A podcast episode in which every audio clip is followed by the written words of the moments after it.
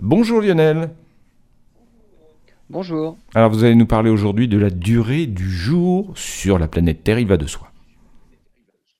Eh ben oui, la durée de la journée, c'est 24 heures. En fait, c'est ce que nous disent nos montres. Si on veut être plus précis, la durée du jour peut fluctuer car la Terre est sous l'influence de plusieurs acteurs. Et si on y regarde de beaucoup plus près, notamment avec les horloges atomiques, on voit bien que la rotation de la Terre est loin d'être régulière.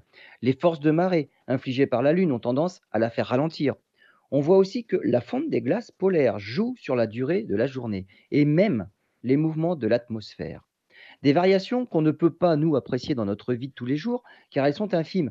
Mais par exemple, le 19 juillet 2020, pour recaler les horloges atomiques, il a fallu enlever 1,47 millisecondes. C'était le jour le plus court jamais enregistré. Ce record a été battu le 29 juin 2022 avec un jour plus court de 1,59 millisecondes par rapport aux 24 heures. Et à nouveau le 26 juillet avec 1,5 millisecondes en moins. Il semblerait que la Terre tourne de plus en plus vite ces derniers temps et il faut régulièrement enlever du temps pour que les horloges atomiques suivent la rotation de la Terre.